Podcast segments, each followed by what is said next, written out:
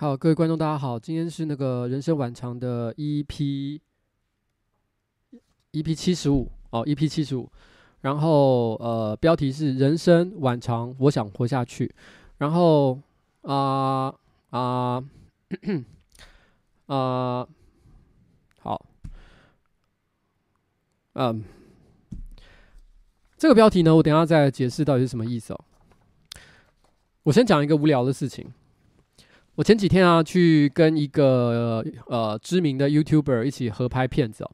然后之后就会上片了，所以我也不讲是谁。那去拍片的路上呢，是诺基跟着我一起去的。那我问诺基说：“哎，这个拍片的地点在哪里？”他就跟我说：“哦，那个拍片的地点是在当代美术馆的附近。”那我心里想：“哦，呃，当代美术馆啊，就是。”这个我以前大学的时候还蛮常去的，二十几年前还蛮常去的，可是很久很久没有去了。它是一个专门办美术展览的地方，我就说，诶，我二十几年没去了，不知道这个地方还在不在？当代美术馆，他就跟我说，哦，还在啊，而且票价跟当年一样便宜。我说什么？所以诺基，你的意思是说你会去呃当代美术馆看美术展吗？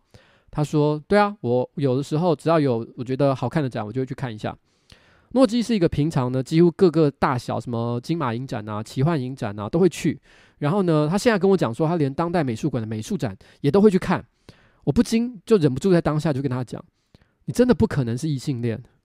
异性恋没有这么好、这么优质、这么好的一个男孩子。所以你应该诚恳的面对自己，活下去。”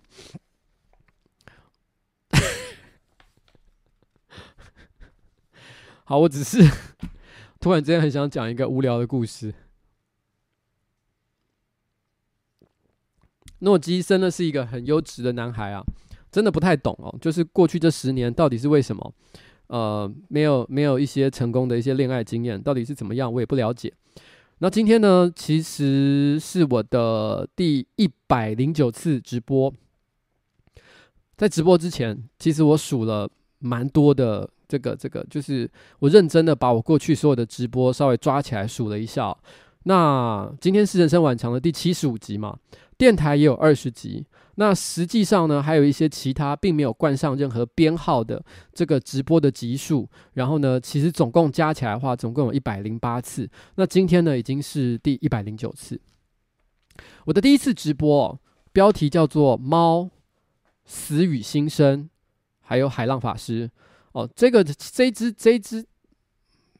这一次的直播，其实算是我蛮实验性的一次的这个直播内容。我在二零一七年的五月十八号，然后呢，就是那天晚上突然就开了这个一集直播。那其实当时呢，在台湾，大概台湾的直播旋风是二零一六年开始掀起的。那个时候，大家开始很着迷，就是在这个 Facebook 上，然后去搞直播。因为那时候 Facebook 直播又有这个演算法的一些加权嘛，所以其实很适合。就是就是那时候大家都觉得疯狂，只要我想说我要推一个什么频道啊，或者是有一些政客啊，有一些网红啊，他们想要去宣传自己啊，都会觉得开直播是最棒的一个选项。然后到了二零一七年的时候呢，开始台湾的这个秀场式。直播走到了巅峰，秀场式直播就是那种一期直播那种东西，它跟我们讲的 Facebook、YouTube 直播或 Twitch 的直播有点不一样。它是那种就是女孩子，然后就是看着镜头说：“诶，请问一下，你今天想要听什么样的歌啊？”然后就然后在那边搔首弄姿啊，做一些奇怪的动作，那就是所谓的秀场式的直播。大概是一七年到了高峰。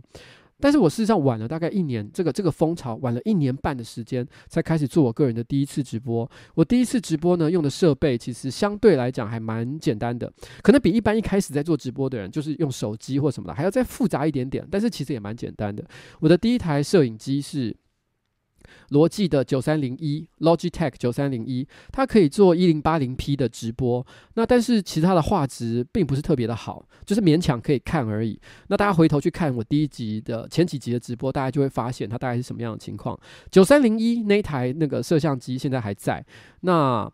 呃，我把它就放在办公室里面，只要有需要的人都可以拿来用。譬如说像呃那个呃小欧。小欧之前就是都会拿那个那个九三零一来直播，然后汤马士在办公室做的这个母汤直播也是用那一台九三零一，然后呃那个蔡哥之前也都是用九三零一，他一直到最近才开始改用单改用单眼相机来做他的直播，所以他会发现，在某一某他的某一次直播之后，画质有突飞猛进的一个感觉，那就是因为他开始换了不同的设备。那其实那台九三零一现在还健在，很多人都会拿来用。那那时候我用的麦克风是一台叫做 Zoom H1 哦的一个麦克风。如果大家还有印象的话，前几集我的那个麦克风呢是常会在画面的下方有一个圆圆的黑色的头，然后呃就摆在下面。那时候一开始还会有有人不知道那是什么样的设备，我就说：“哎，那是麦克风吗？”哦，然后 Zoom H1 是一台怎么了哦？Zoom H1 是一台很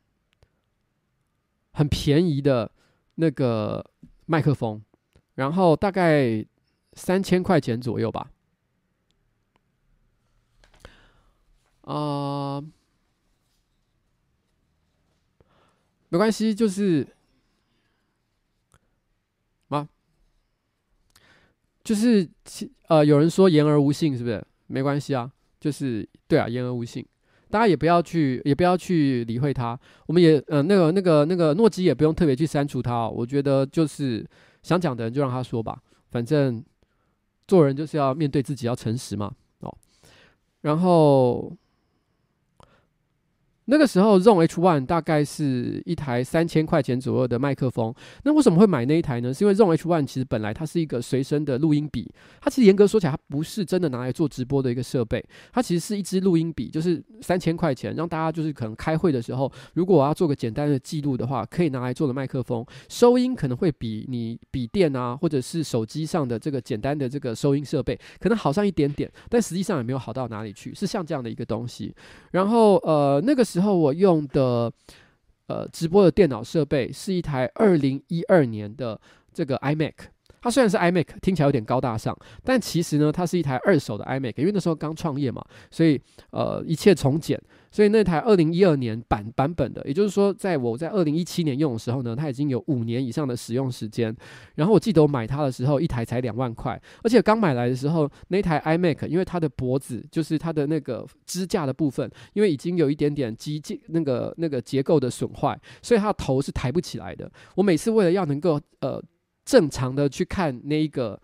那个电脑荧幕的画面，我都要塞一块海绵，垫一块海绵在那个支架跟荧幕的中间，不然的话，它的那个荧幕马上就会啪就倒下去哦，就看起来一个很可怜的状态。但那台二零一二年的那台 iMac 现在还还活着。我后来其实呃，大概在二零一八年的时候，我换了一台全新的这个电脑。那个时候呢，我就把它半买半送的送给了我一个也在创业中的朋友。那前一阵子他还拍了一张照片给我看，就是这台电脑仍然健在的一个情况。所以他从二零一二年，然后呢，一直被前一个使用者使用到了这个二零一五年的十二月。然后呢，使用了大概三年到四年的时间，在二零一五年的时候转手给我，然后又到了二零一八年的时候再转手给我另外一个朋友，他现在都还活着，是一个非常呃健康的电脑老先生这样子。然后呃，其实一开始我做的那一次直播，第一次直播，其实很多事情都不懂，譬如说我不懂麦克风的 gain。就是那个那个收音的敏感度要怎么调整，所以其实我早期的几次直播都会有很严重的爆音的声音，只要我讲话比较大声，就会立刻有那个一个很刺耳的嗲嗲嗲嗲嗲的声音，那就是因为我的 gain 没有调好，其实会有爆音的一个情况。事实上，在我直播到从开始直播到现在，我总共换了五次的麦克风。前面几次都是所谓的电容式麦克风，一直到最后这一支是动圈式。那动圈式的麦克风其实没有比较贵，它事实上反而还比较便宜。但是事实上在直播的时候，它有一个优点，就是它比较不容易产生爆音的现象，而且它因为比较不敏感，所以不会收到周围的环境音。这也是我经过了三年的经验之后，最后才转换成像这样的一个设备。其实经历了非常复杂的一个过程啊，然后。大家回头去看我的第一次直播，然后那个我的第一次直播呢，呃，因为那一天我非常的紧张，所以我一直有一个下意识会有一个动作，就是我会用我的。手去撑我的下巴，而且我一撑就会想要用力，因为我一直觉得太紧张了，我就会很用力去顶我的下巴。所以大家去看我的直播，你会发现我的下巴这边有一块淤青，就是我手没有放在下巴上的时候，这边一块是黑黑的，因为我那时候紧张到把自己的下巴都压到淤青了。那是我的第一次直播，然后那一天呢，我穿着一个蓝白条纹的 Polo 衫，然后手上还有戴婚戒，我的左手无无名指。事实上，我平常是没有在戴婚戒的，因为那一天我想好了我要做我的第一次直播。我对于我要穿什么样的衣服，其实非常的苦恼。很多人在荧幕上其实看不出来，其实我那一整天都在想，我应该要用一个什么样的装扮，然后呢去面对我第一次的这个直播观众。我觉得穿得太隆重、太正式又很白痴，可是穿得太随便，然后一件。破破的，甚至有点荷叶边的的 T 恤，其实也不好。怎么样可以让人觉得既轻松又自然，但是又有成熟的感觉呢？所以我后来是花了很多的时间挑了一件 Polo 衫，然后呢，最后想说，虽然我没平常没什么戴再戴婚戒，可戴上婚婚戒就会给人一种四十岁稳重男人的感觉吧。所以我就真的把婚戒给戴上去。OK，然后嗯，我还记得那一天我放的。第一首歌就是我人生这个直播史上的第一首歌，是 Beach House 的《Mass of None》。然后中间我放的一首歌是 Ray Charles 的这个呃《The Love of Mine》，《This Love of Mine》。然后在讲这一段的时候，其实我是在讲我家猫的故事。然后我家猫，然后其中有一只猫叫小妹，小妹她后来在我的怀中就是安静的离开，然后离开这个世界。她走的时候大概是十八岁。我讲这个故事的时候，我说其实有一首歌，我觉得跟我家的这只猫有很大的关系，就是它当它在我的怀中，就是嗯，因为它要走的那一天，我当将它从兽医院带回来，然后我开着车。然后呢，他就他就躺在我的旁边，因为那时候他已经非常的虚弱，然后身上还贴了一个吗啡的贴片。他就我们知道他今天大概就会走了。然后就在我开着车的时候，因为那时候车子连着我的 iPad，呃，我的放音乐的一个设备，然后 random 就是让那个歌是 random 播放的一个状态。然后突然之间就播到了 This Love of Mine。我听到那首歌的时候，我就在车上哭了起来，因为因为那首歌实在太太。太让我可以感受到，就是当下这只猫要离开的一个情景，所以我那时候其实是对这首歌跟这只猫的连接，其实有很强的一个一个关系。然后我后来在放这首歌的时候，其实我真的差一点就要当场就要哭出来了。我人生的第一次直播，其实是差一点就要在画面前开出来，就是哭出来。然后那一天我的直播同上人数是九百人。其实我觉得以我第一次直播来讲，算是非常的厉害，因为我从来没有想过，就是就是直播可以有这么多人在看。然后我本来以为有个三十个人、六十个人就就差不多了。事实上，很多人第一次开始直播，数字也都都是这样子而已。可没想到第一次就有九百人来看，其实我觉得还蛮惊讶的。但那一天其实就发生了一个很不好的现象，就是不同步的问题。事实上，因为那一天呢，我直播的设备跟今天比起来算是简单非常多，所以一开始直播的时候是没有问题的。但是在我的前几次直播，因为当时我们刚搬新的办公室，然后那个新的办公室呢，其实网络可能很有一些很明显的问题。我们那时候网络可能线路还不是很稳定，所以它中间曾经断线好几次。后来断线再回来的时候，就是直播还是继续哦，有一些不顺的情况。但是后来那个不知道为什么，当下直播是没问题的，可是当它变成存档的时候，我后半段就是曾经断线的部分，影音就有非常严重的不同步的现象，所以就是我第一集直播就有非常严重的技术问题，但那个技术问题跟现在技术问题完全是两码事，是不一样的一个状况。然后后来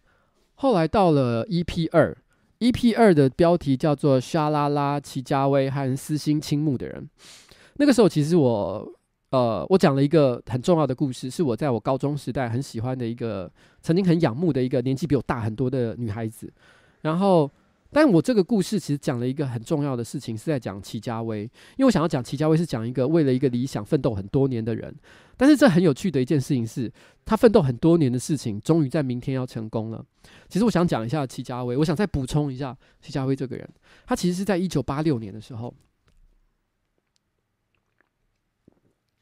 一九八六年哦，呃，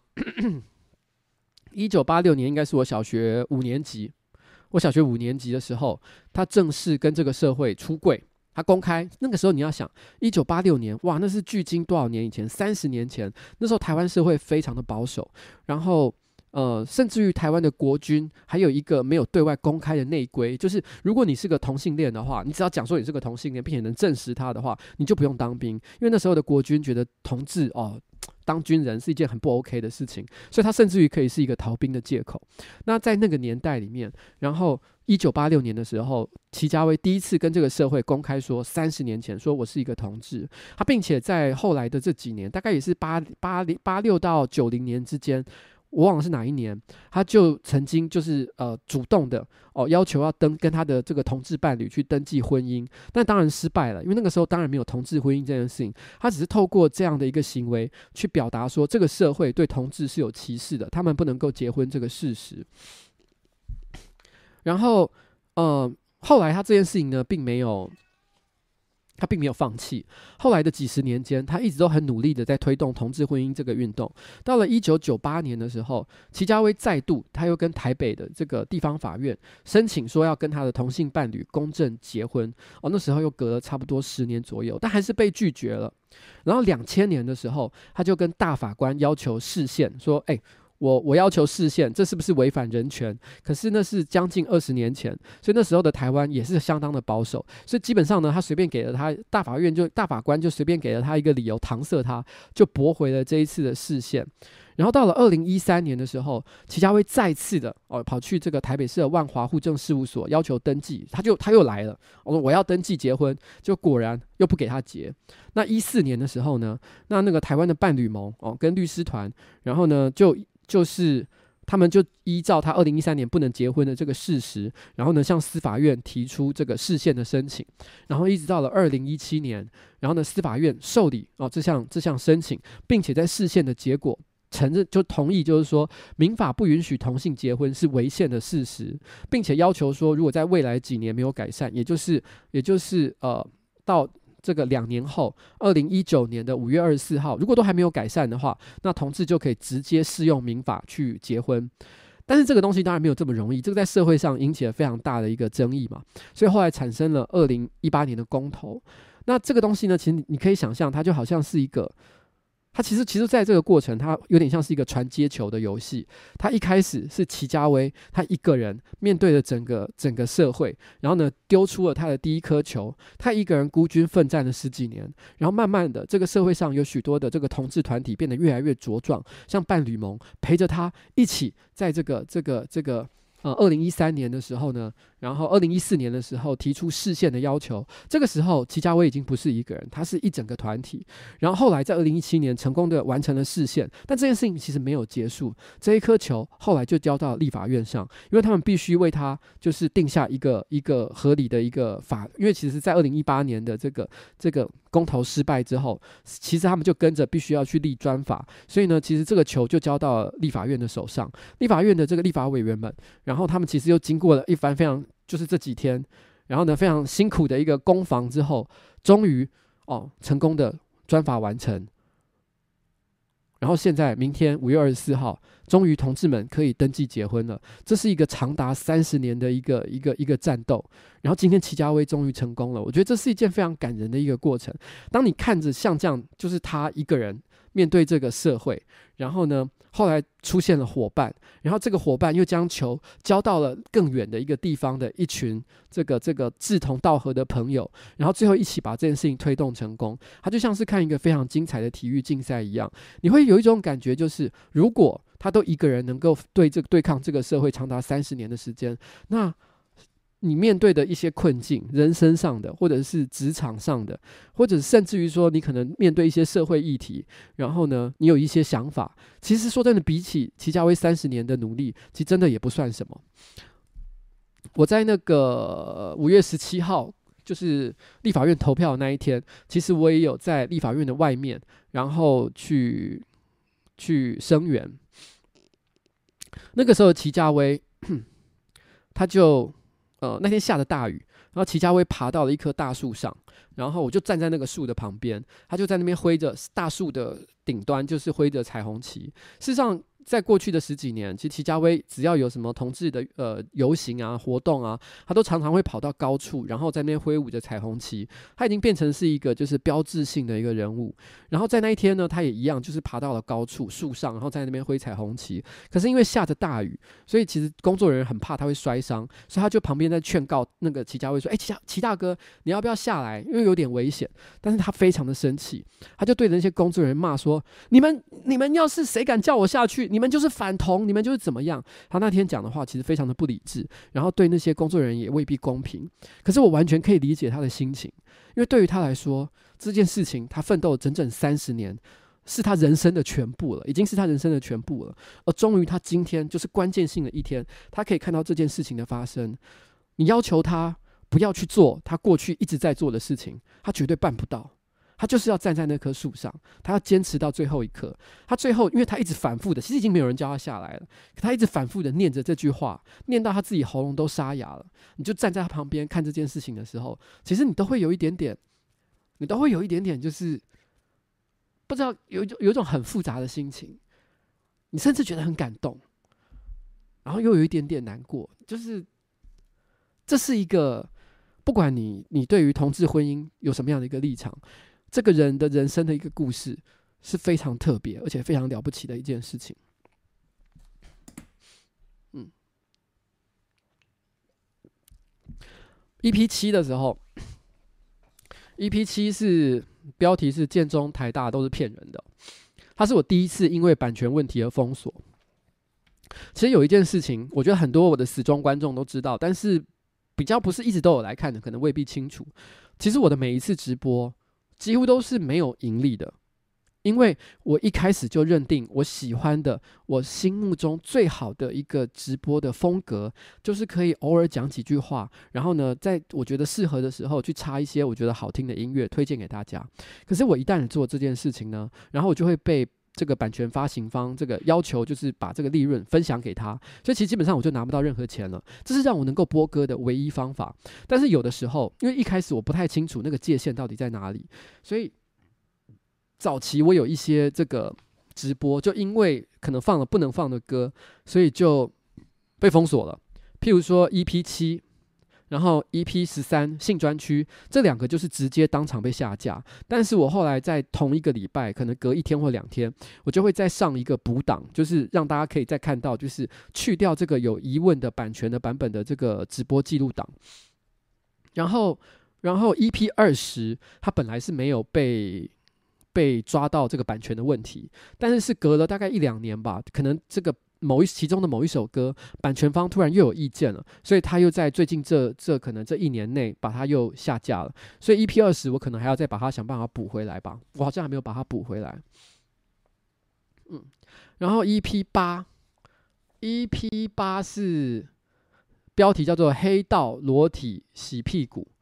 诶，其实你们现在回去翻 EP 八，你就会发现我设备变得完全不一样。这是我第一次换麦克风，我前面都是用那一颗三千块钱的那个、那个、那个 Zoom 的 H1 嘛。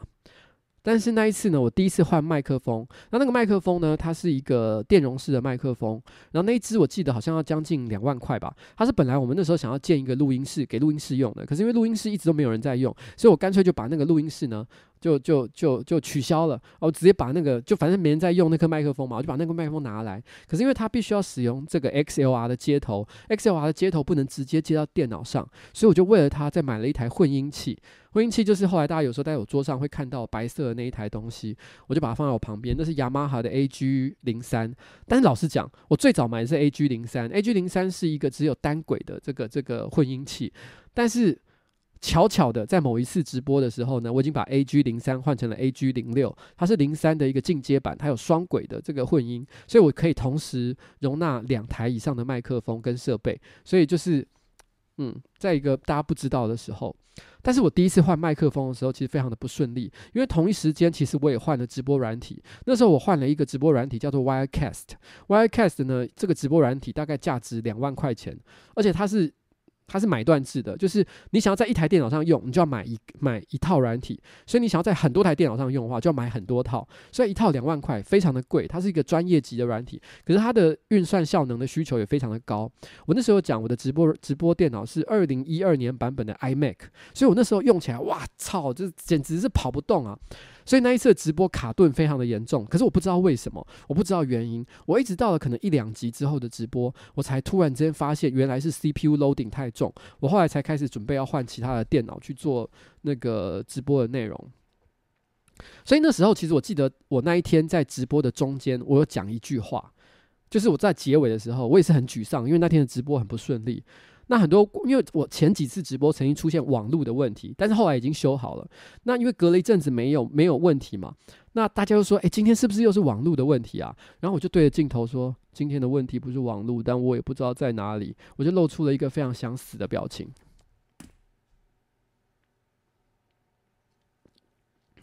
然后，其实这时候要讲到一件事情，大概在 EP 二十以前。我在做直播的时候，我曾经好像有讲过，但是我不知道大家是不是知道这件事情。我第一次做直播的时候，我有说我非常的紧张，我都用我的手顶着我的下巴，顶到我都淤青了。其实每一次直播回家，我都很沮丧。我老婆非常的清楚这件事情，因为我觉得我今天做的不好，我觉得有很多的缺陷，我讲的不好，技术上出现问题，然后我很自责。然后每次到了。到了直播的那一天，我一整天都非常紧张，然后我都没有办法冷静下来。然后呢，直播前我都会觉得口干舌燥，然后心脏跳得非常快。然后直播完的隔了一两天，我都还觉得每天心脏都跳得很快，非常的好像还处在一个亢奋的状态。我曾经在某一次的直播结束之后，我就跟我老婆讲，我不知道为什么。我不知道我还能不能继续做直播下去，因为如果我每次做一次直播，我就会这样子亢奋个一两天，然后就是一直处于一个就是心脏觉得跳的好快，觉得好像我快要死掉那种感觉的话，那我这样做了几次直播之后，我会不会直接就暴毙，我就死掉？然后，然后甚至缩短我的寿命。我不知道我在干什么，就是说我真的还可以继续这样做下去吗？我一直克服，我克服这个问题，大概要到三一 P 三十之后了，就是很后来我才能够讲话变得比较自然。如果大家现在回头去看一 P 一到三。其实我那时候有非常多没有意义的发语词，譬如说我讲故事讲着讲着就会有有卡词顿点，然后就说然后啊，所以啊，结果就怎么样啊，我有很多很多像这样的字，因为那时候我真的紧张到一个不行。后这都是一点一点慢慢的改善的。其实跟我现在跟我现在在咨询很像，我现在每一次在市议会，只要跟市长柯文哲讲话，跟各局处首长讲话，跟议长讲话，每一次讲话的时候，我要不然就是突然之间脸红起来，要不然就是突然之间手开始发抖。我每一次都很紧张，不是因为我怕这些人，是因为我好怕我讲的话不够聪明，我怕我被打脸，我怕我做的不好。所以我心里又想，我就好像我又开始在你知道刚开始做直播那个阶段，我又开始进入了那种每天都在觉得自己是个白痴，然后做的很差的那个状态，然后每天都心跳的很快，好像我明天就要死掉那个感觉。EP 十三，EP 十三呢是那个呃性专区迟到感谢祭，那个时候呢我又换了一支麦克风。我换了 Blue Yeti，Blue Yeti 有一支直播专用的麦克风。其实那支麦克风呢，比我本来在用麦克风还要便宜一点点。那它也没有真的比较好。可是为什么要换呢？是因为那时候 Blue Yeti 要赞助我嘛。但是老实讲，那个时候我还蛮急掰的，就是那时候 Blue Yeti 因为他们的他们还可能他们有看过我的直播，其实还蛮喜欢的，所以他那时候就主动说要赞助我一支麦克风。但他寄来之后，我发现是那个它有一个我忘了型号，它是一个金属圆球状的一个一个。呃，麦克风，可是它是 USB 插槽，然后如果我要用那个设备的话，我就不能够用我现在在用的混音器，因为我混音器是 XLR 接头的。那那一台的那个呃麦克风，它是比较平价的，我记得可能定价在差不多四千块钱左右。所以虽然他是希望我夜配这支麦克风，可是我忍不住就跟他抱怨说。怎么办？这支麦克风不符合我的使用，因为我现在都要使用比较高端的设备，我现在的麦克风也比这一支还要更好，所以我这样有点难，就是换换成这一台的麦克风。那那个时候，Blue Yeti 的这个这个窗口也非常的阿萨里，他就说好，那没关系，那我寄一台新的给你。所以后来他寄了这个 Blue Yeti 顶级的一万多块钱的麦克风给我，他也有 XLR 的接头，所以我就后来可以用它来这个做直播。可是因为同一时间呢，他们其实有找两个网红业配，一个是我，一个是白痴公主。后来白痴公主的业配的影片出来的时候，我整个吓到，因为我后来发现一件事情，其实白痴公主业配就是四千块钱的那一只，而且后来有很长一段时间，其实白痴公主呢，她每一次只要拍片有需要用到麦克风，她都是用那一只四千块钱的那个圆球状的那个麦克风。那个时候呢，白痴公主的订阅大概有可能七十万左右吧，可是我那时候订阅可能大概只有。十几万而已，也就是我是麦克风，呃，我是我是白痴公主的可能几六分之一、七分之一而已。结果居然嚣张的要求我要一个是是是白痴公主三倍以上价格的一个产品来做我个人业配的内容。我心里想说，干我到底是什么东西啊？所以我必须要说，Blue Yeti 那时候是真的还还蛮挺的啦。然后他的后来的那个窗口也一直都有在看我的直播，一直到今天，我都还是时不时会看到他的留言，因为我都。记得他的 ID 这样子，所以 那时候我是真的就有，你知道，这会让我想到那个春秋战国时代，不是有一个长鋏归来乎的故事，就是有一个人，有一个很机掰的人，他去寄住在别人家里面，一天到晚就在那边抱怨说：“哎呀，我怎么吃饭都没有肉啊，没有鱼啊，出门没有车啊。”没有看过这个故事的人自己去搜寻了，我就不解释了，反正就是个机歪人的故事。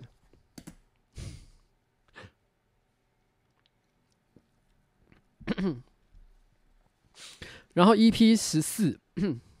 EP 十四是我在迪士尼的日子。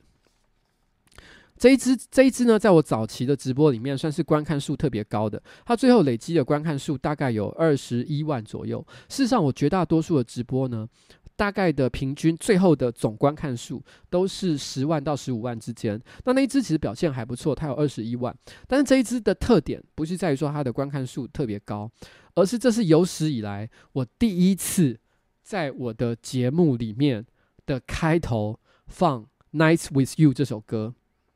那时候我就讲了，呃，我觉得因为之前我每次开场都随便乱放一些我个人喜欢的歌，每一次都不一样。但我从这一次开始，EP 十四开始，我放《Nights with You》，因为我想要，我那时候我有说一句话，我希望从此以后大家有一个每天晚上我都跟你在一起的感觉，所以我就放《Nights with You》。所以这是 EP 十四，算是蛮大的一个特点。那这支这一支片其实还有另外一个特点，EP 十四，蔡哥有在这一次的直播上留言，这是他第一次在我的频道上跟我互动。那时候他还没有加入上班不要看，他的留言内容是说，他他看他那天看完我的直播，他就留言说，他觉我我觉得关关应该是一个很贤惠的员工哦。他当时留下了这一段话，表示他对关关的印象非常非常的好。我不知道他还记不记得这件事情。所以你可以知道，嗯、呃，蔡哥在加入上班不要看以前，就已经在很多人的频道上开始撩妹。他现在也还在做这件事情。他在一六三啊，然后反正只要是女性 YouTuber 频道上，他都会留言，然后呢，主张自己个人的存在。他在那个时候就开始做这件事情了。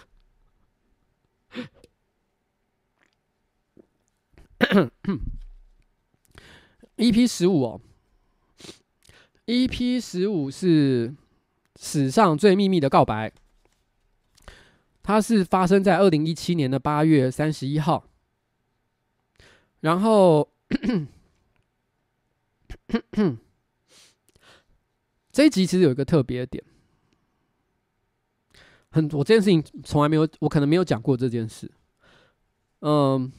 因为二零一七年的时候，我们有做了世大运的这个宣传。然后那个时候，我们有跟我，我有在很多地方都有讲过这件事，就是我那时候做完宣做跟这个呃柯文哲合作拍片的时候，认识了柯文哲的幕僚。那时候我们跟他讲了一件事，就说，哎，我们有一个实境秀的企划，是说我呱吉跑去选里长，那就单纯是搞笑。那那时候柯文哲的幕僚就说，哎，我觉得你们里长选不上。但是选议员可能选得上，他那时候跟我讲了这件事，所以才引引发了后面一连串，甚至于真的我跑去选议员的事情。这是发生在二零一七年的，应该是六月左右的时候的事情。然后六月之后，因为被他讲了这件事情，我开始很认真的思考选议员这件事。但是要选议员的话，我会觉得其实我个人过去有很多呃很多故事可能会成为负面的被别人攻击的内容，所以我突然之间就觉得，好，我来做一集排毒的这个直播。我把我所有过去最糟糕的事情，譬如说我年轻的时候曾经偷窃，然后，然后，然后呢，曾经在国中的时候告白男生，然后各式各样的事情，我就在这个这个。EP 十五史上最秘密的告白里面，我就想一次把它讲完。那我想说，以后这样的话，有人想要再讲我以前过去的黑历史，你就可以闭嘴了，因为我已经都讲完了，你没什么好再说的。这就是 EP 十五当时的一个目的。然后那个时候，你知道那是二零一七年的八月，哇，你知道吗？我实际上选上已经是二零一八年的十一月，呃，二十四号、二十五、二十二十月二十五号，所以你可以知道这个是多么久之前的。一个一个，你知道吗？酝酿就是，就是，这是这一集其实还蛮特别，也蛮有趣的内容了。然后我必须要讲这一集的结尾，我用了一首歌叫做《Alice》，然后它是 Tom Waits 所唱的这首歌。然后这首歌我后来因为我实在太喜欢这首歌了，我还为它单独做了一支影片，我在解释《Alice》爱丽丝这首歌它背后所讲的故事跟意境。然后那首歌那那支影片的观看数极低。哦，低于十万吧，我记得，因为那个内容算太冷门了，大家都不感兴趣。可是我非常私心，非常喜欢那支影片。然后有一个网友曾经跟我说过好几次，说他很喜欢那一支影片，他希望我继续拍这个主题下去。那我那时候的确也想好了 EP 二跟 EP 三的内容，可是因为后来实在太忙，我一直没办法做。但是我一直都还记得曾经有观众跟我讲过这件事情，所以我我只要找到时间了，哦，我迟早还是会想办法做的。这点真的我还一直没有忘掉，没有忘掉这件事情。EP 十八，EP 十八是操场火种与大便。然后呢，这一次我我做了一个呃技术上的小转变，就是我换场地了，我换到那个。我想说，那时候我是突然之间想说，因为上班，因为我以前一直在就是我个人的办公桌上做直播嘛，我觉得这样有点阳春，所以我心里就想说，我来换一个场景。所以我那时候特别在直播前，在那个时候上班不要看民生社区的办公室里面塞了一个我觉得很漂亮的场景，然后呢坐在沙发上，我想说轻轻松松的跟大家做直播。可是我后来。回家之后，我看那个直播，我看得非常不顺眼，因为我觉得在直播上，在沙发上直播看起来太轻松了，反而没有一种电台尬聊的感觉。所以那是我唯一一次单独一个人在沙发上直播。我后来马上下一集我就改掉，因为那里算是我一个小小的实验了。然后 EP 二十一，EP 二十一是跟着老师看 YouTuber 经济学。哦，这个算是我也算是我的一个里程碑，因为当时是我第一次直播破六千，哦，因为这个这个内容实在太劲爆了，大家看得很爽，所以我直播一口气破六千的的这个同时在线人数，所以算蛮厉害的。后来我就连续做了大概三四次左右的这个 YouTuber 经济学，EP 二十二，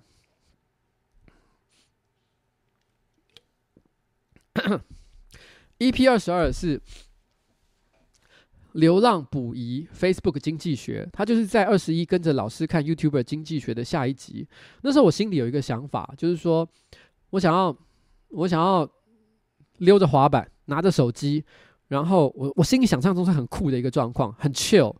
我就在我们家附近的这个河堤边，哦，河堤。旁边还有这个河河岸的那个感觉，然后一边溜着滑板，然后有着徐徐的晚风吹着，然后呢，我一边对着这个手机的镜头，然后跟他们说，呃，我想去流浪的一些故事。但是没想到河堤边的手手机讯号实在太不稳了，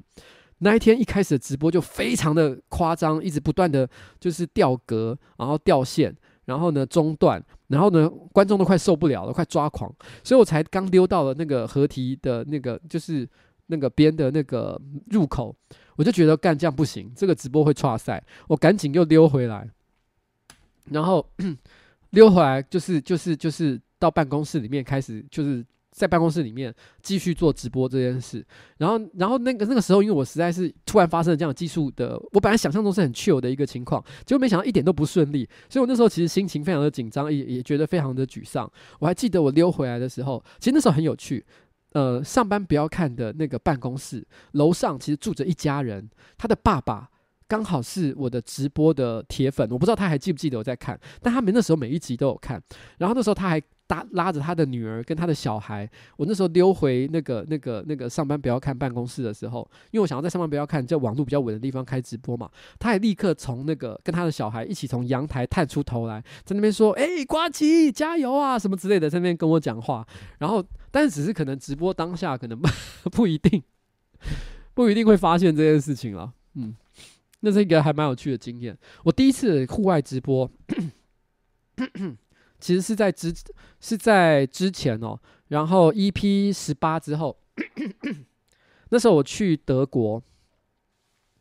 然后不方便直播，所以我那时候在纽伦堡这个地方，然后我就在纽伦堡的玩具博物馆外面，然后做了一次户外直播。可是因为德国的那个网络也不是很顺利，所以那天直播的效果也不好。而且那天直播我非常的紧张，因为我老婆就在玩具博物馆里面逛，然后呢，我很怕她随时会走出来，然后呢露出很嫌恶的表情，说快一点啊，你到底要直播到几点？然后呢，所以我那时候就很很紧张，所以我赶快又又网络又不顺，所以呢讲的差不多我就结束了。其实我的户外直播一直都做的很快很困难，像譬如说还有一次是星战直播，星战直播是我到日本，我受邀到日本去参加星战的首星际大战的首映典礼，这是很棒的事情。那当对方就是迪士尼哦。就也就是我的老东家了，他也特别希望说，哎、你可不可以开个直播啊，让大家就是聚集一下人气？我心里想说也 OK 啊，所以我就在星战的现场开了直播。那因为星战的首映典礼一定会放星际大战的音乐嘛，噔噔噔噔噔噔噔噔噔噔噔噔噔噔噔噔噔，这很合理嘛。星战的首映典礼一定会有这个东西啊。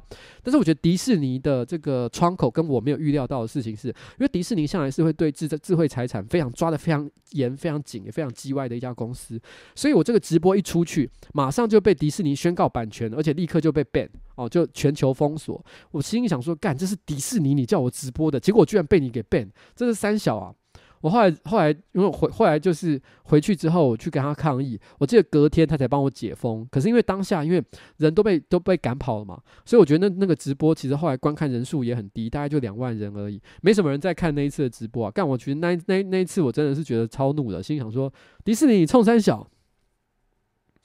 嗯，然后哦，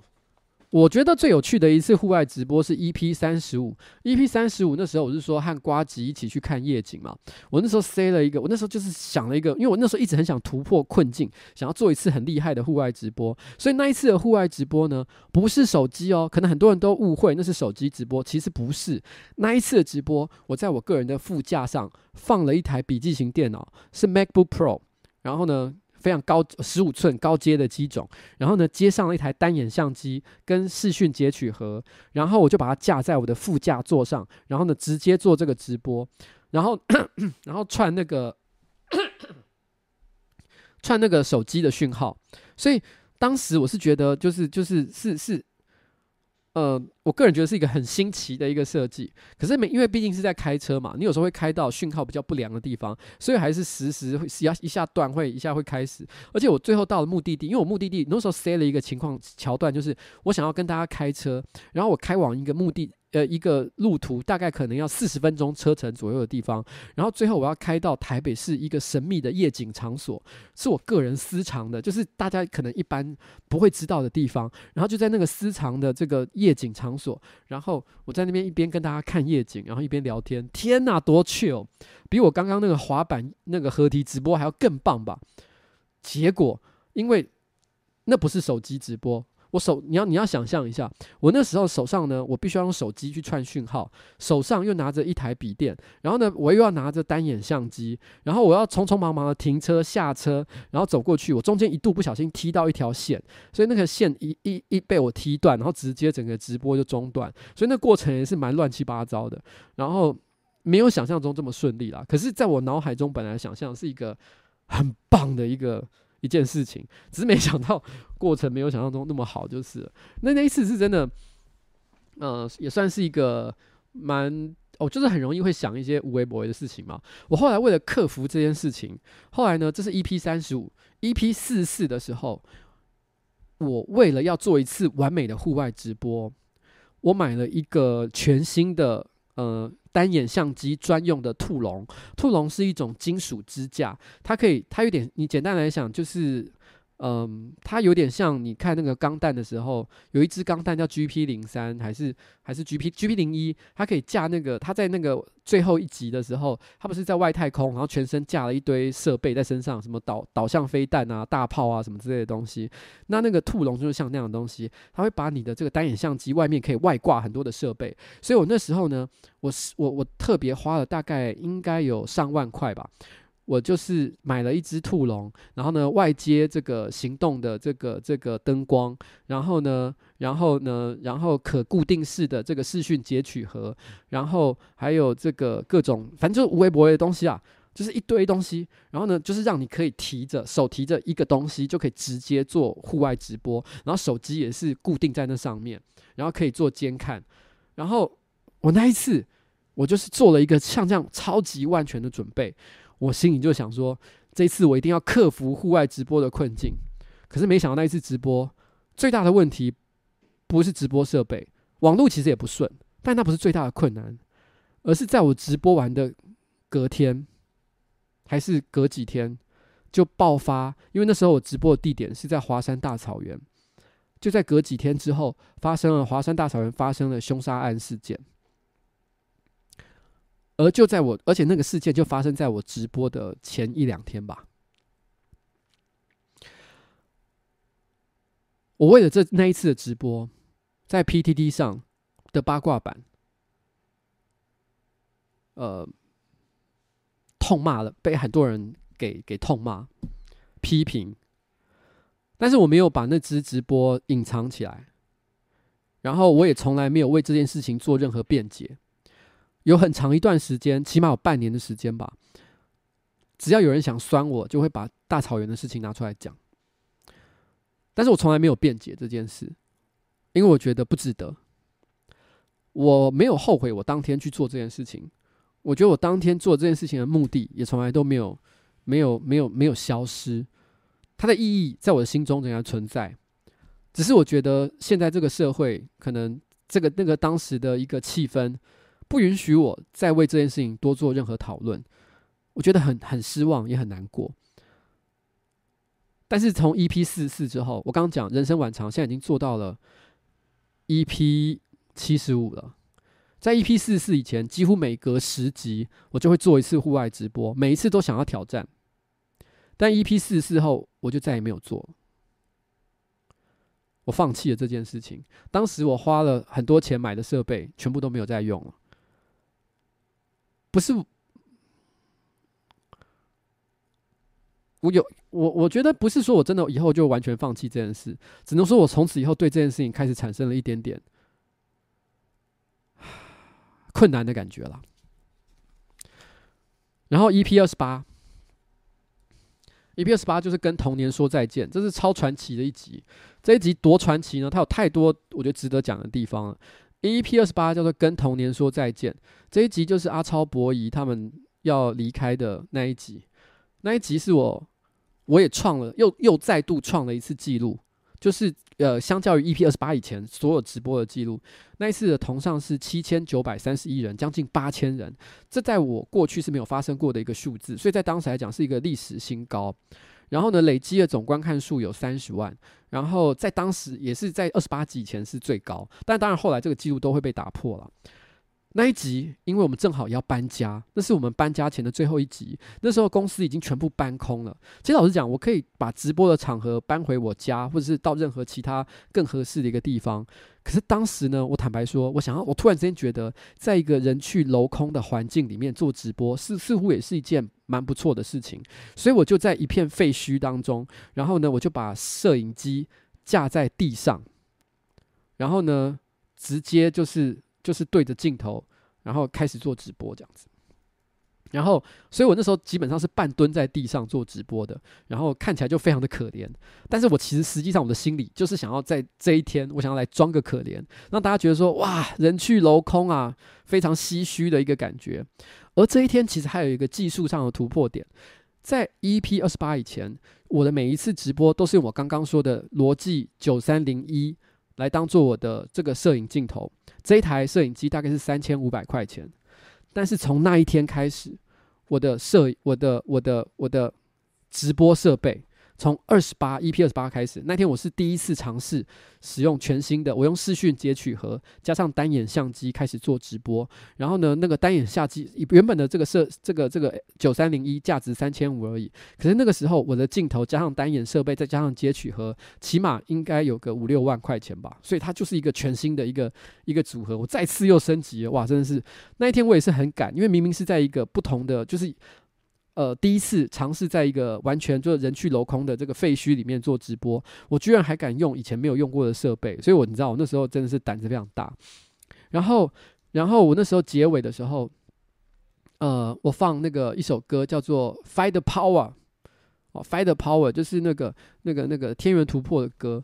然后呃的主题曲。然后我说了一句话，说我觉得我们应该要对抗那些有力量的人，而不是去霸凌那些弱势的人。我其实，在讲那句话的之前，就是在放歌的时候，其实一度，因为其实我，因为我那天其实也是在做一个总回顾，讲二十八集以前，然后所有上班不要看经历的很多重要的一些里程碑，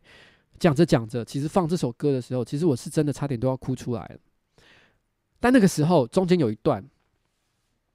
嗯、突然之间我的脸。就是离离开镜头，然后呢，到那个镜头画面之外，很多人都以为我那时候其实是哭了，但其实不是，因为那时候我老婆打电话进来，我老婆她发现我可能听这首歌的时候可能快要哭了，她就当下立刻拨手机进来，她就在电话上面讲说：“邱威杰，你不要在直播上面哭，因为一哭出来，人家就会觉得很廉价，就是就是太过头了，你不要做出像这样的演出，这样是不对的。”他跟我做这样的指证，然后，然后，所以我回过头来之后，其实我就没有在镜头上做出任何更、更、更多的表情。然后这直播其实有一个很好笑的地方啊，就是，就是直播结束的时候。然后，因为我想要塞一个效果，就是人去楼空，然后终于我要熄灯，然后离开这个地方，所以我就站起来，我就说好，今天直播到此告一个段落，我就站起来，然后往后走，然后把那个那个办公室的灯给按下去，哦，这样当，然后那本来有灯的那个环境就砰，然后就变成一片全黑。照理来讲，直播在这边结束就很完美，可是因为那个时候，哎，等一下，我居然有那个。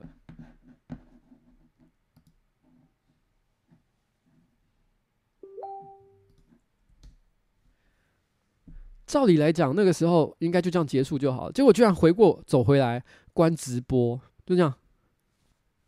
就是去按那个直播，干整个傻眼，你知道吗？就是就是因为因为毕竟没有人帮我控这件事情嘛，所以我还要走回来关直播，然后大家整个看到笑翻，说干这什么落赛的东西，你这就是就是在假掰耍什么帅这样子。然后我还记得我我关完直播之后啊。我老婆就突然之间走过来，就跑进来，因为那时候我家跟办公室很近。我老婆就穿着拖鞋跑过来，她从来不曾这样子做过。她其实只是单纯的就觉得今天直播我的心情波动比较大，她想要来给我一点安慰。这是她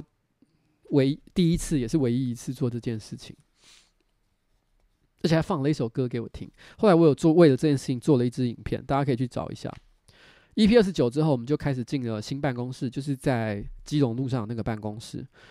然后 EP 二十九之后又做了几集，那时候开始出现了小精灵传说哦，就是在二 EP 二十九之后才开始。EP 三十二之后，我做了第一次电台，叫瓜吉电台 EP 零，EP 零 EP 零的标题叫做渣男，反正我就是播一系列我觉得跟渣男有关的歌。其实一开始我会做电台。跟后来做电台的理由其实很不相很不相同，因为 EP 零其实现在在网络上是看不到的，因为那时候我本来的想法是，我想，因为我其实有时候我有很多想放的歌，可是我一看就发现啊，其实这是 Google，这是 YouTube 上不能放的，就是版权上有有问题的歌不能放。可是有些歌我真的很想给大家听听看，想推荐给大家。我突然之间想，如果我就把它当做是真的像广播电台那样，就只有现在有。然后呢，我就尽情的放，放到爆炸。然后呢，然后，然后，然后，然后等到就是就是时间到关掉，我就影片下掉，我也不要管你。就是我也我也我也我也就是就是没有留存档这样子。本来是想要做像这样的东西，所以第一次的 EP 零，其实我那时候记得是我在下午可能两三点的时候，不是晚上哦，两三点的时候我突然间就开，因为我想说给上班族听，他可以是一边上班一边听，就像听电台那样的感觉。其实那一次的直播就突然之间开了，然后呢，然后线上下午哦三点钟左右的时间，居然还有三千三同上，真的超级莫名其妙，人很多诶。而且那时候还有一个很有趣的点是，那是我史上第一次用双镜头在做直播，因为我那时候不是有讲，我大概 EP 二十八之后开始用单眼相机嘛，但九三零一我又没丢掉，但那时候我为了制造一个很假掰的效果，就是我一边呢。对着九三零一讲话，可是当我要放歌的时候，进入放歌桥段的时候，我就立刻切到九三零一。九三零一则是我在控制那个混音器的画面的手指，没有人，只有手，就是手部在那边推那个转盘跟那个那个那个那个音量，哦，完全就是一个 DJ 的感觉，哇操，在那边刷，你知道吗？超帅的，然后非常假掰的一个画面，那是我第一次做这件事情。然后 EP 三十六，哇，EP 三十六。EP 三十六是我又一次的人生新高，他就是跟柯文哲直播一个吃了诚实豆沙包的人生，同上一万五，然后呢，总观看也是目前呃直我所有的直播目前最高的是七十三万九千，然后非常的厉害。但那一次直播内容其实很烂，烂的原因其实我在很多地方都讲过，就是柯文哲根本不受控制，明明讲好的这个这个。这个访纲，他居然都不都不愿意跟着聊，因为本来他的幕僚希望我跟他聊，就是生死观，因为作为一个医生哦，聊这个这个生死哦生与死的话题，他们觉得这个很适合，因为他们当时说不想聊太政治的内容，我说好，所以我就准备了生死观的这个直播内容，结果柯文哲一坐下来，然后呢，我开始跟他聊说，哎，柯文哲你作为医生哦，你应该对生死有很多想法，他说没有，我不想聊这个，我说干，我傻眼哦。居然就这样一句话把我打死，那我接下来要干嘛？所以后面是完全失控的一个状态，不是我能控制的。所以我当下其实也是很很很觉得很恐怖。所以后来常会有人批评说：“哎，你怎么直播跟访柯文哲访那么无聊？”我心想说：“干，你以为我想吗？”后来跟着是那个那个电玩啊，不电台 EP Two。电电台在渣男零之后，其实 EP One 开始慢慢出现后期的，就是我现在的电台的风格。到了 EP 二，就是也是就是电台的第三集的时候，达到了一个高峰。那一集的主题叫做“印地”，那一次全部都放台湾的乐团的歌，就台湾的 Indie 独立乐团的歌。然后那一次呢，有呃电台总共有八千同上，也就是说。我刚才讲，像 EP 二十八，它是那时候是创了一个历史新高，是七九三一，哇，这个电台还比它还更高诶，有八千人在看，非常的厉害。所以那时候其实电台在 EP 二的时候已经变成了一个相对来讲还蛮成熟的节目。然后到了 EP 四十五，EP 四十五那时候，我觉得 EP 四十五那那一段时间。应该是人生晚长的一个黄金时代，因为那个时候我开始做非常多的实验性的内容上的实验性的尝试，比如说 EP 四十五，那时候是做精装追女追女仔，是跟苗博雅一起合作，因为那时候苗博雅要选市议员嘛，他很希望我可以帮他拉抬一些人气。其实当时他要来之前，我就知道，其实苗博雅很不受我的直播的一些观众的欢迎，因为我直播观众，我坦白讲，有些人都都。不支持废死，那可能甚至于可能还有些人有些丑女的一些心情，所以对于苗苗博雅是超级的，就是厌恶的。然后呢，但是我心里我因为我很认同苗博雅他他的一些对于社会议题的一些观点，我觉得我们站在同一个呃立场上，所以我觉得我也很想帮他，所以我那时候就想说，那我来找他，然后我做一个题目，题目叫做从女同志的角度来教这个异性恋的男生这个追女孩子，哎，我觉得这样听起来很棒吧？哦，让女孩子。而且是追女生的女孩子来告诉你怎么追女生，诶，这听起来非常的言之成理。所以其实我觉得那一次的主题其实设计是不错的。不过当然的，直播的时候留言旁边有一半都是在骂我们，说苗博雅废死怎么样怎么样怎么样哦，嗯，大概是这样。但那时候开始有做一些采访性的内容了。EP 四十六是 YouTuber 经济学的 Part Two，然后 EP 四十七是孤独的美食废人直播版。哦，哇，这个。这也是一个创举，然后以前孤独的美食废人都是影片，我第一次用一个小时去做这个孤独的美食废人的线上直播，所以我现场还表演吃汉堡，因为那一天是，哎不对，应该是我那一天吃的应该是鸡肉三明治，因为我想要讲的是我从小对汉堡的一些记忆。然后四十八，EP 四十八是你把我灌醉，你让我流泪。那一天的来宾是 MC J，那是我第一次呢，一边呃喝跟关跟那个跟那个来宾喝酒，一边做直播。然后那一天呢，我为了要这个迎接他，我还特别跑到一零一的地下超超市，就是非常昂贵的那种贵妇超市，去买零食，买很精致的零食，然后 cheese。然后呢，腌肉，然后红酒，我还为了要做这个节目，还特地当在当天买了红酒杯回来，真的是搞刚到一个不行啊！不过观看数其实还好而已哦，有点可惜。那一那时候呢，接着下一集是一瓜瓜吉电台 EP 零四男偶像，那是我史上第一次站着直播，然后那天我还有带 DJ 台，然后呢有线上大概六千多观看了。然后其实我觉得就是你知道吗？居然我直接在 DJ 台用 DJ 台接歌的方式在做直播，诶，干多狂啊！不过那天接。很烂啊，所以其实也没什么特别要大家回去看的，但就是一个实验性的东西。然后 EP 四十九是好傻好天真，这是我史上第一次做投稿性质的内容。我跟大家说，请大家写一些大家自己天真的故事。然后那一天其实有一个特特殊的状况，在 EP 四呃 EP 四九以前，EP 十哦应该是十五之后，嗯、其实就是放那个 Nice with You 嘛。但是 EP 四十九那一天其实发生了一个状况，那个时候我租了第二个办公室，本来那一天的直播是要在第二个办公室做，但是不知道为什么设器材搬到那边去之后全部失灵，不能够正常直播，所以在直播前十分钟急急忙忙的把所有的直播设备搬回一办第一个办公室，就是原来的上班不要看办公室，然后开始在那边做直播，然后然后所以很紧张，所以当我要放第一首歌的时候，其实我放错了，我本来要放 Nice with You。但是放成了同一个这个这个作曲者的另外一首歌，叫做《Autumn Leaves》哦，秋天的叶子。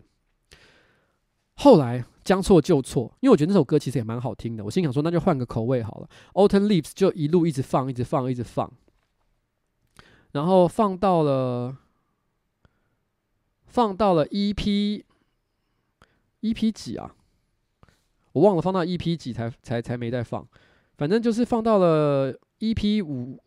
六六七十吧，反正放到了非常久之后，才又换换回了 Nice with You。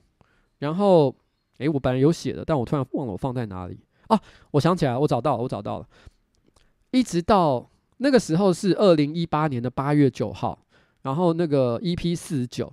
然后好傻好天真，然后我一直到二零一九年的二月五号。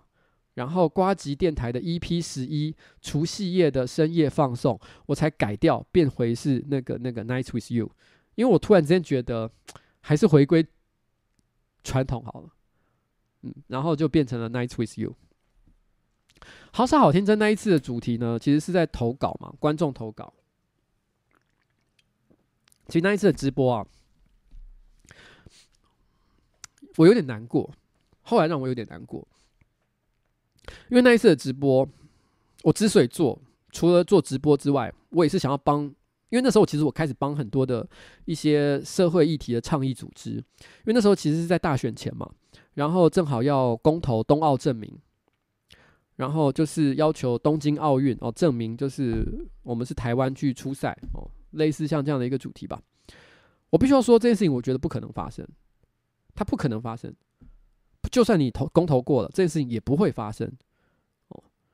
因为主办单位不会让你做这件事情。但是我当下是有个感受啦，因为他们来找我谈这件事情的时候，我觉得其实对于这个国际持续的发出一个声一个声音，叫做我们希望我们不再是哦什么中华台北或者是中国的一部分，我认为是必要的一件事情。所以我认为说这个公投能如果能体现一个民意的话，我觉得未尝不可。所以我那时候就说好，我支持你。所以我那时候做了一次观众投稿，叫做天真。我天真的这个投稿一路讲一直讲，讲到了尾声的时候，我才突然之间开始带到了今天的业配主题，就说其实我觉得冬奥证明是一个很天真的事，但是天真哦不表示它不值得做，因为有的时候我们就是得要向这些有势力的、有力量的人去。去发出声音，去对抗它，这是我们必须要做的事情。然后我当天就这样做。我认为，其实我这个主题，我已经尽可能的为他宣传了冬奥证明的这个内容。我觉得我尽了一切的力量。但是后来，我在一些台独社团里面，看到一些老独男骂我，然后他们说，甚至我还看到有人说，为什么？我们为了追求台独这样子的事情，这么伟大的一件事情，我们得要跟一个这么恶心的人合作。恶心的人指的是我。其实这件事情一直都有。我在选选上市议员之后，啊，选上市议员之前啦，十一月的时候，呃，台湾的这个护树团体哦，最主要的可能几个核心人物，像游毅哦，之前，然后他是社民党的这个松信区的候选人，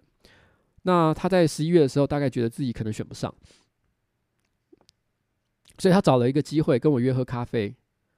然后给了我厚厚一大叠的资料，跟我说讲了很多关于大巨蛋的事情。我觉得那时候他是希望托孤啊，就觉得啊，我选不上，但你可能选得上，所以如果你选上的话，我希望这一切事情就交给你来帮忙了。所以我当下好，我也我也没有说什么，但是我心里也觉得说好，那接下来我会尽力帮你把关，做到我能做的事情。所以我后来这段时间，我也都花了很大的力气去监督巨蛋哦互诉相关的一些议题。这是基于游艺当时的一个一个算是托孤的行为，但是说真的。在大巨蛋的影片出来之后，我又在互诉团体的这个这个粉丝页上哦，看到有人说我奇杰社运，意思就是说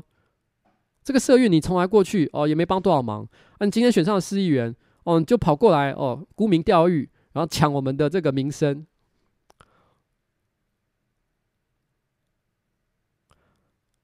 哎，其实你知道，我没有真的因为这样的关系就失望了哦，失望透顶。可是有时候看到这样的内容，还是会觉得有一点难过，就觉得为什么为什么做人要这么复杂？就是如果大家有共同的目的的话，为什么不一起做就好了？然后一定要分得这么清楚哦？你们是正统，然后 你们是正统派，然后然后然后怎么样的哦？你们比我更独、更护哦，更怎么样？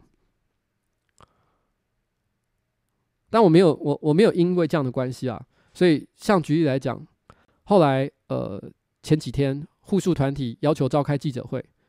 老实讲，我去参加他们记者会会帮我多几张选票吗？我又没有要选下一届，我不在乎啊，但我还是去了，因为我觉得这是我本来就要做的事情，我不会改变我的原则。唉，就这样。嗯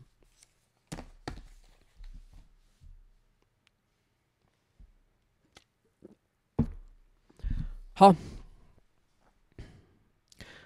我觉得那段时期就是 EP 四十五开始有一段时期，我真的做了好多内容上的一个实验哦。虽然那时候其实我觉得我算是可能人生晚长最最积极、最活跃的一段时间哦。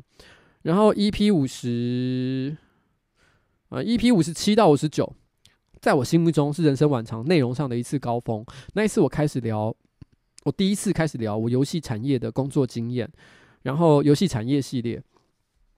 我在那三集里面把我游戏产业一些比较重要的经历讲完，虽然还有一些没有说到的一些事情，但是他大概把一些很重要的梗概都讲完了，结构都讲完了。所以那三集讲完之后，游戏产业的故事也差不多完了。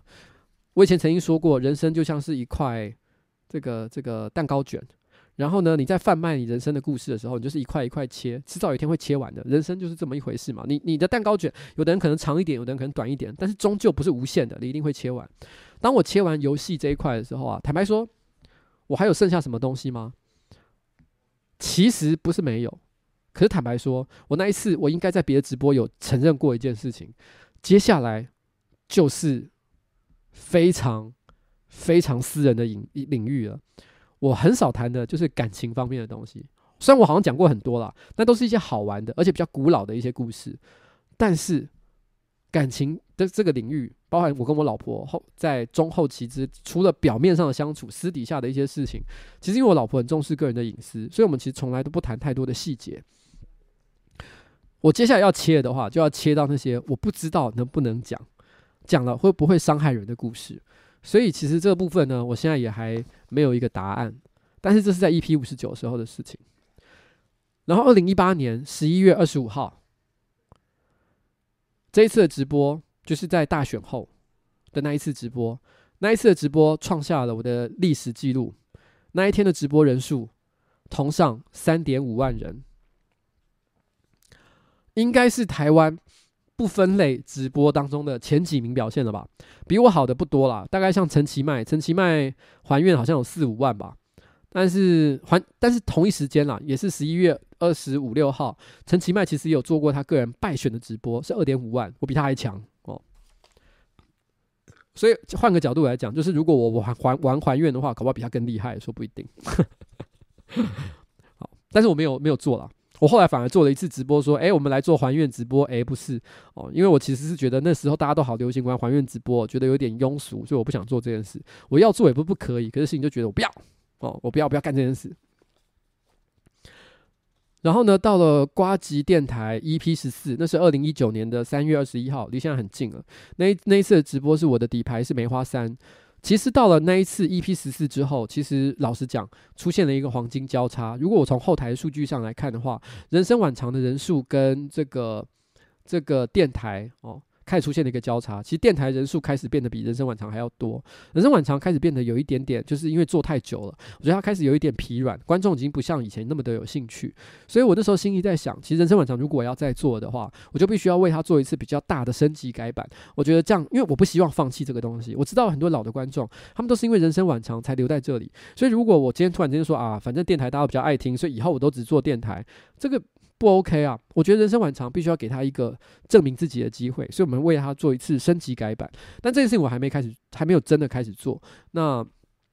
所以在 EP 十四之后，大家就会发现我其实电台的比例变得很高，因为我会认为就是说，其实我会希望人生晚长在准备的更好的时候再来做一次。嗯，好，现在呢？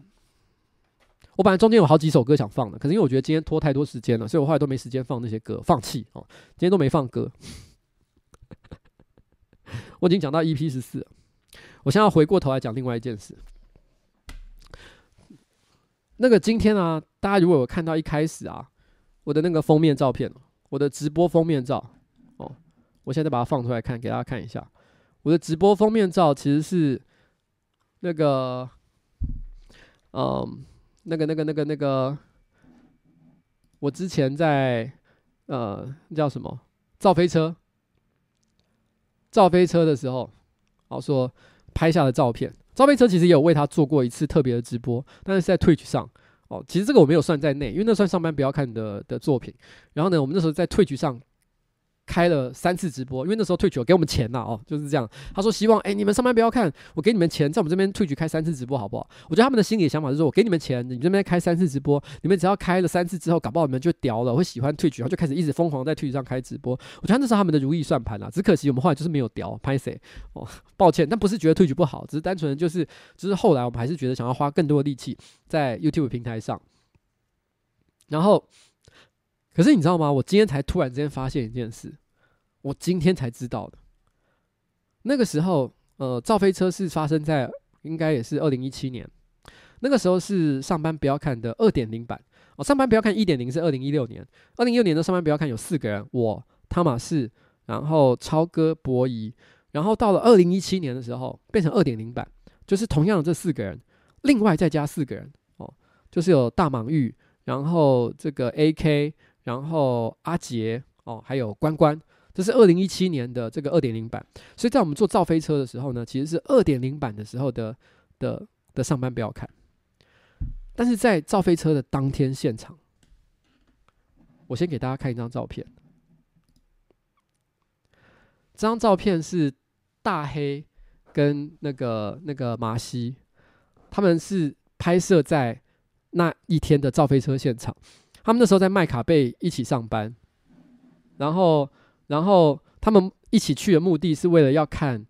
那个那个浩浩，因为他们是浩浩的 fans，他是为了浩浩去的。然后，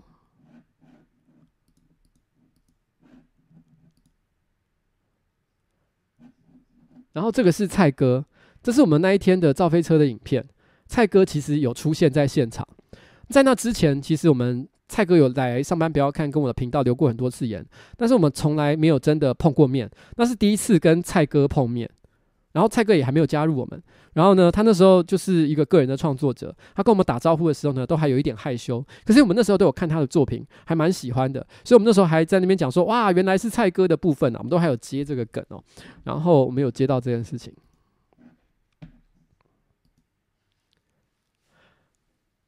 这个是小饼。小饼那一天呢，他因为想要呃，他知道了造飞车的活动之后，他突然之间想说带着相机，然后呢去造飞车的现场，然后拍照片。他想要拍一些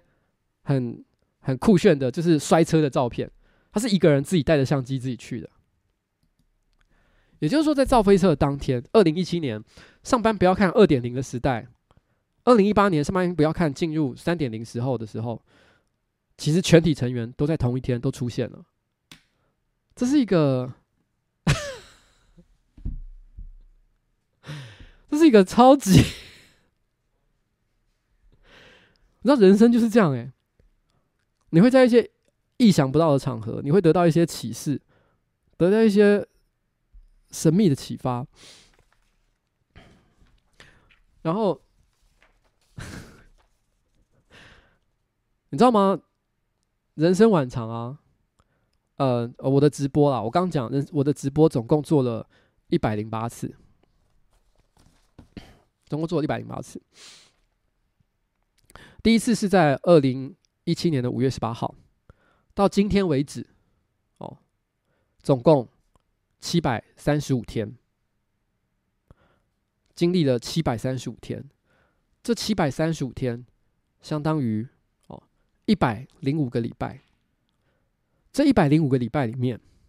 我都固定在礼拜四的晚上九点半开始直播。但我曾经请假过几次，一次是 EP 十七的下一集，是二零一七年的九月二十一号，还有二零呃一七年的十月五号，二零一八年的一月十一号，然后二零一八年的二月十四号。还有二零一八年的十二月二十号，我总共请假了五次。但是截至目前为止，这一百个零五个礼拜里面，我已经直播了一百零八次。也就是说，虽然我曾经请假过五次，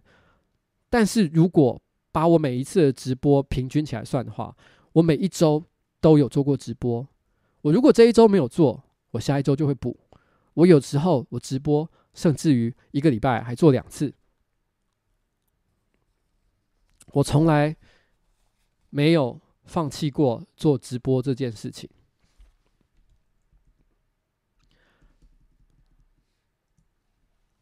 二零一九年的一月到现在，已经五月底了，我也从来没有请过一天假，所以我觉得。活也好，死也罢，这个直播我永远都应该要做下去。蔡哥有讲一件事情，其实他没有讲，我也知道了。我们的工作就是带给观众娱乐。其实，在我我其实有很多观众曾经私私下传讯息给我，不是说最近这一个礼拜，是说这过去这三年来。很多人都曾经留言说，呃，他可能看了我的直播之后，他就觉得心里有了依靠，有了疗愈的感觉。甚至于有人说他想自杀，他有忧郁症，但是每周只要听我的直播，他感觉心情就会好一点，他就觉得有活下去的动力。可是上个礼拜我却自己有一点点，你知道，出包、崩溃、失误，然后发疯，我等于把我自己的压力。又丢给了这些可能本来需要我帮助的人，这不是我工作应该要做的事情。我的责任是让大家觉得快乐，让大家觉得在这个世界上的生活还有一些哦，就是还有一些值得的，还有一些值得快乐的一个一个一个小的角落，让他们在过完今天之后，还有还有更多的力量去面对明天的事情，所以。其实我根本不应该这样子的，这点我要必须要跟大家说抱歉。所以，呃，我不会停止做直播这件事情。但我必须要先讲，下个礼拜我很有可能不会直播，但有其他的原因，是因为下个礼拜就是总质询，它是我的期末考，发生在礼拜四。老实讲，这是一个非常巨大的挑战。我能不能在下个礼拜准时开直播？其实我不敢保证。但是我不管怎么样，我会用我可能的形式，任何一种可能的形式。想办法在礼拜四晚上九点半陪伴大家，然后我也希望所有心里觉得不愉快，然后呢觉得生活过得很痛苦的人都能够哦在这里获得一点疗愈的感觉。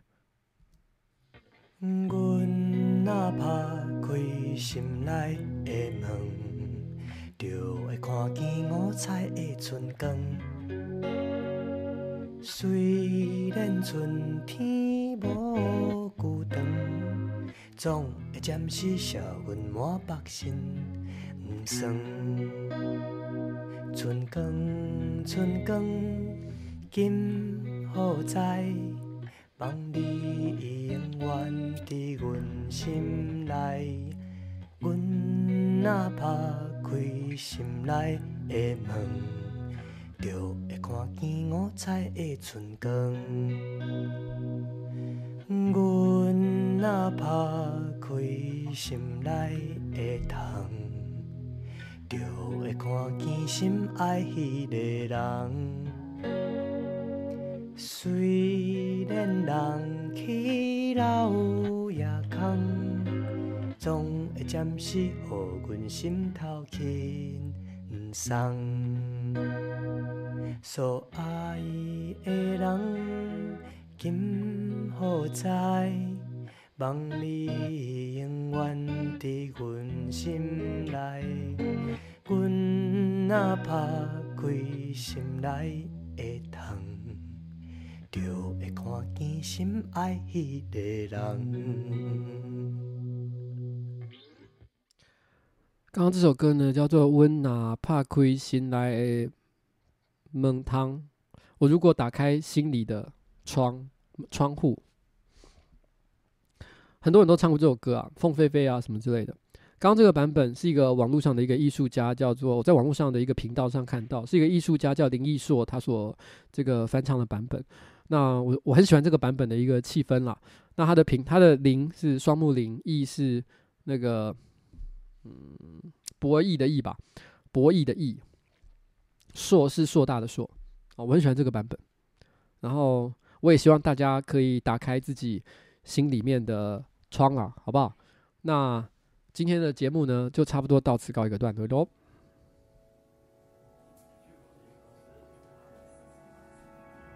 准备跟大家说拜拜。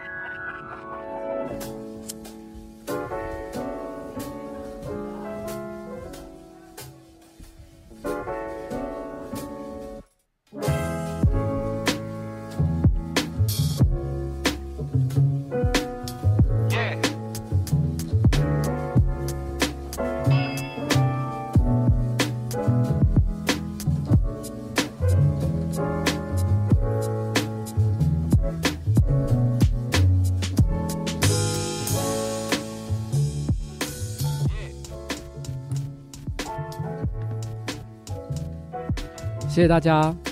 ，EP 七十五，今天到此告个段落。下个礼拜是什么？我也不知道。